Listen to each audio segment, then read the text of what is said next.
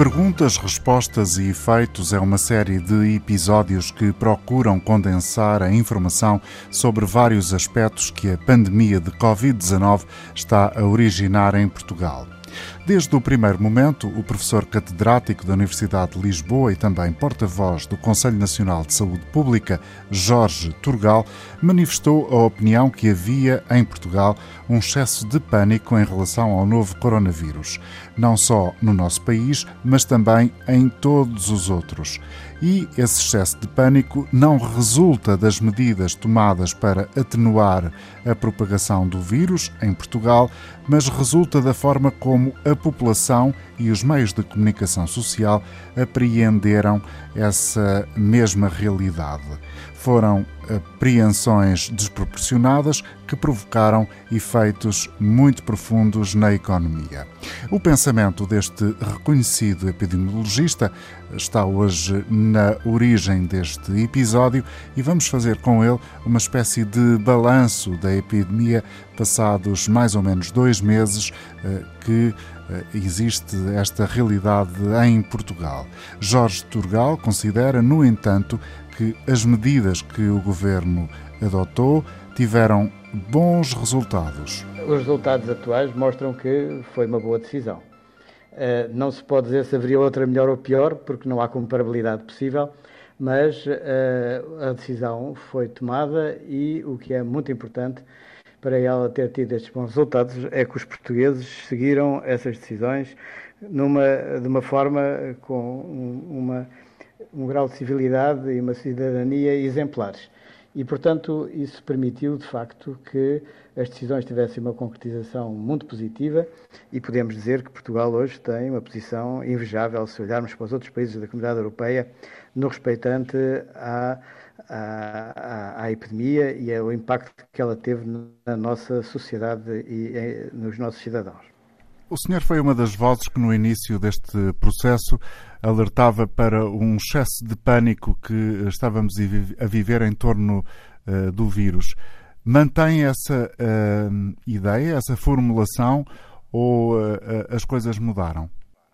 Mantenho, mantenho claramente. Eu penso que há. Só que o pânico não é nacional, não é? é o global. pânico é global. E como tal, de facto, assiste-se a uma globalização do comportamento dos políticos, da comunicação social e, consequentemente, dos cidadãos. Uh, eu poria por ordem a comunicação social, depois os políticos e depois os cidadãos, que têm tido a um pirâmide impacto, do pânico. Um impacto muito, muito negativo, não é? Como se vê, e, e, que criou uma situação que vai ser de difícil solução a todos os níveis. Essa, as consequências não são consequências de saúde. O pânico teve uma consequência económica global que criou um outro tipo de, de, de confrontação que não era previsível, no meu ver, nem é de forma alguma aceitável. E, portanto, na minha leitura e olhando para o que é a saúde no mundo ao longo de, das últimas décadas, uh, as consequências para a saúde da humanidade de que esta epidemia tem provocado não justificam de forma alguma as medidas de paralisia social e económica que aconteceram na, na sociedade mundial e, portanto, uh, temos aqui uma desproporção. Uma vez mais, houve um olhar demasiadamente apreensivo relativamente às medidas de confinamento. Para Jorge Turgal, houve um exagero na forma de apreensão das restrições por parte da sociedade e no que elas significam. Mas a prática dessas restrições provocou resultados positivos. Para o especialista em saúde pública, agora é muito importante continuar a haver em Portugal uma voz clara na orientação da sociedade, quando eh, começam a reabrir algumas atividades económicas. Eu não penso que as medidas tenham sido desproporcionadas. Eh, o que eu digo é que eh, o olhar para essas medidas por parte da sociedade e da comunicação fez com que se instalasse um medo e um pânico que uh, fez com que essas medidas tivessem uma amplitude muito maior do que aquela que seria plausível terem, no meu entender. Uh, as escolas serem encerradas ou não, Uh, nós demos a nossa opinião no, na pergunta simples que nos foi posta, se devia ou não encerrar a escola, e nós dissemos no Conselho Nacional de Saúde Pública que, não obstante serem necessárias outras medidas, naquela altura, aquela pergunta só, fecha ou não fecha, não tinha razão de ser, uh, no nosso entender, aliás, suportada por documentos de organizações internacionais, mas o não houve um encerrar das escolas, houve um encerrar das escolas e um conjunto de medidas que se verificaram ter um efeito muito positivo na progressão da epidemia. E, portanto, agora essas medidas que variaram de país para país, variaram não tanto pelas medidas em si, mas pela capacidade da sociedade e dos serviços dessa sociedade de dar resposta a essas medidas. Verificou-se que países com uma fraca ou uma frágil uh, uh, organização dos serviços de saúde tiveram más respostas. Verificou-se, primeiro de tudo, também que os países que não tiveram uma voz única de comando tiveram umas más respostas Uh, e, e, e, mais respostas, quando eu digo mais respostas, quer isto dizer que tiveram um número anormal de casos e tiveram, um, mais ainda, um número anormal de mortes provenientes desses casos. E nós, em Portugal, conseguimos ter resultados muito positivos uh, uh, em todos os domínios. Temos um número muito limitado de casos conhecidos e registados. Temos, esses casos resultam de um número muito elevado de testes por uh, milhão de habitantes, somos dos países que mais testes têm feito.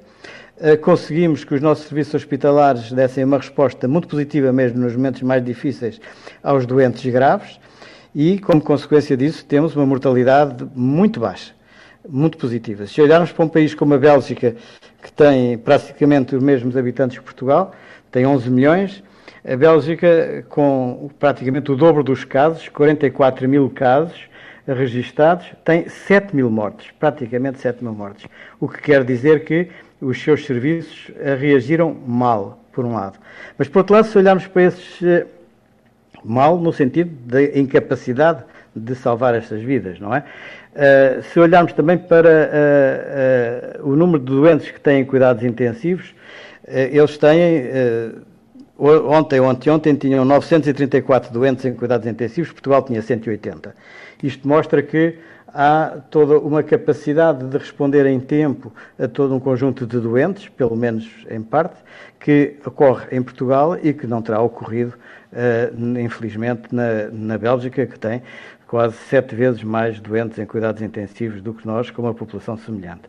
Portanto, a capacidade dos serviços de saúde de dar resposta, a, a, acompanhando as medidas que o Governo tomou, foi essencial para os muito bons resultados que nós temos em Portugal e que nos permitem agora olhar para uma abertura, um descomprimir desta situação. Uh, e nesse, seja... nesse, capítulo, professor Jorge Turgal, gostava que nos pudesse também partilhar o seu pensamento. Concorda com esta ideia de retomar as aulas para alunos mais velhos do secundário do 11 e do 12 no dia 18 e a abertura, ainda que de uma forma muito progressiva, primeiro com o pequeno comércio e depois com outro tipo de uh, atividades económicas? Sim, eu concordo.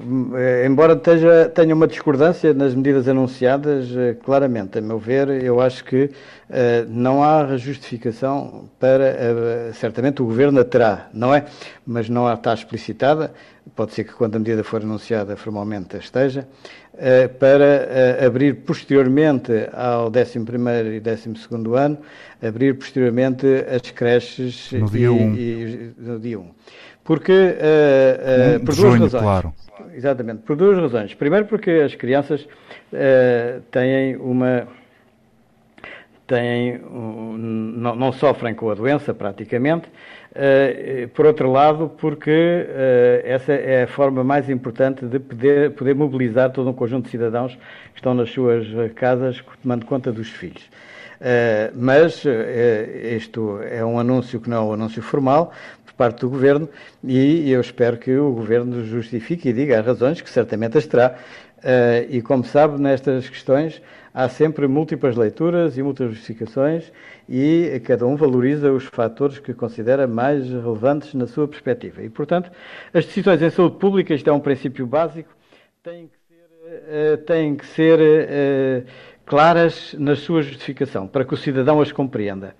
E, e eu penso que o Governo tem feito isso exemplarmente porque quando uh, uh, a Conselho Nacional de Saúde Pública disse que não se deviam abrir as escolas, no dia seguinte o Governo entendeu abrir as escolas, uh, fechar as escolas, perdão, é ao contrário, não é? Não se deviam fechar as escolas e o Governo entendeu abri-las, entendeu fechá-las.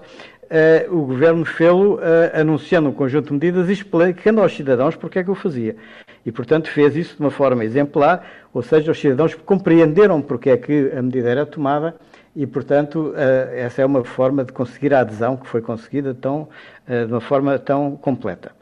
Portanto, agora, certamente, também irá explicar porque é que uh, prefere abrir o, o, o 11 ou 12 ano, o que eu não contesto, mas uh, eu uh, acho que deveriam abrir também os, os jardins de infância e as creches porque não há razões, do ponto de vista, na minha perspectiva, do ponto de vista da transmissibilidade do, da transmissibilidade do, do vírus, que uh, uh, o contradigam, e, por outro lado, socialmente, é uma forma também de permitir que um conjunto de cidadãos muito relevante e possa iniciar as suas atividades económicas. Do ponto de vista do especialista em saúde pública, Jorge Turgal, ele considera que não há fundamento para abrir mais tardiamente as escolas, nomeadamente as aulas presenciais no 11º e 12º ano, e também, considera Jorge Turgal, não há razões para abrir mais tardiamente as creches e jardins de infância.